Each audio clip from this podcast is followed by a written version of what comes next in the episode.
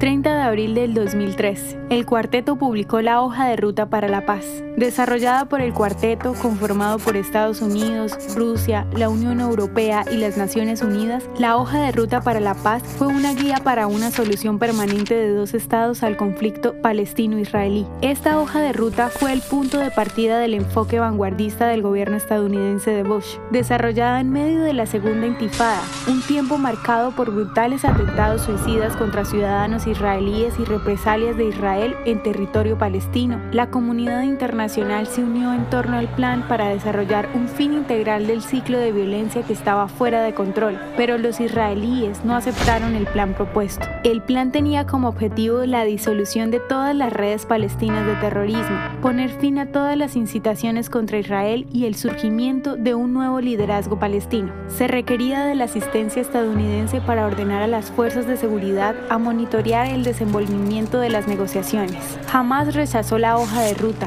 a pesar de que la autoridad palestina la aceptó. A pesar de los numerosos intentos para ejecutar lo propuesto en la hoja de ruta, el cuarteto nunca tuvo éxito en la implementación del plan. Este es otro ejemplo de cuando partes e intereses externos querían que las negociaciones árabes-israelíes se desarrollaran más que las propias partes envueltas en el conflicto. ¿Te gustaría recibir estos audios en tu WhatsApp?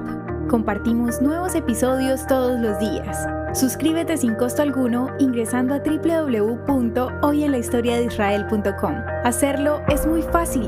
También puedes encontrarnos como arroba hoy en la historia de Israel en Instagram, Facebook, Spotify y otras plataformas digitales. Comparte este audio para que otros conozcan más acerca de Israel. Este proyecto es realizado por Philos Project. El contenido original de hoy en la historia de Israel fue provisto por el Centro para la Educación sobre Israel.